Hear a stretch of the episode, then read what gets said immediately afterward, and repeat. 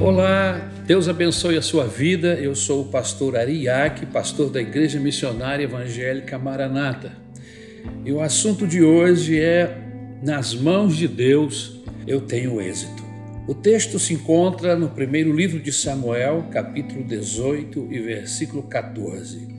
O texto diz assim: Ele tinha êxito em tudo o que fazia, pois a mão do Senhor estava com ele. Não são poucas as vezes que na Bíblia encontramos a expressão e a mão de Deus estava com ele.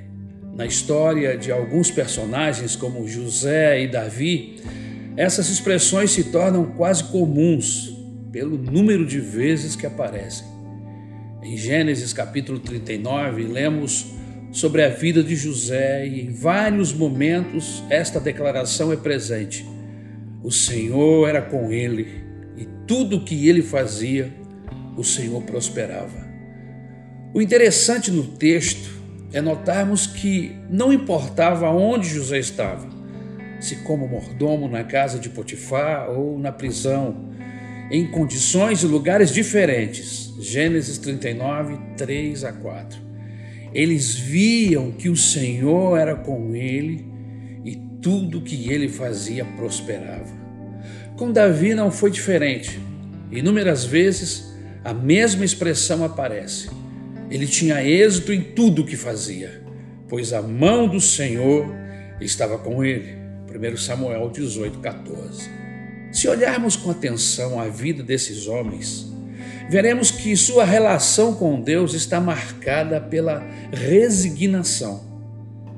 Em tempos de protestos e resistências, as palavras resignação ou ainda aceitação são pouco usadas e principalmente vividas na espiritualidade, na conscientização. Na psicologia humana, a palavra resignação geralmente se refere a experienciar uma situação sem a intenção de mudá-la. Porque sabiam que estavam nas mãos de Deus, não se revoltaram ou criaram resistências, mas simplesmente aceitaram o plano de Deus para suas vidas. E isto agradou o Senhor. Nós também somos desafiados a reconhecermos em todas as situações de nossas vidas que Deus tem um propósito para cada um de nós.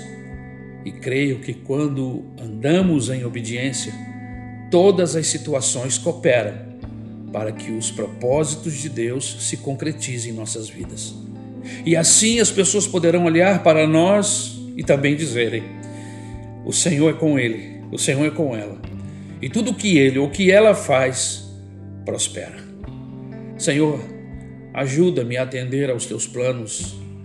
Ajuda-nos a nos submeter a eles, de forma que eu não venha atrapalhar os teus propósitos na minha vida. É o que rogamos no nome de Jesus.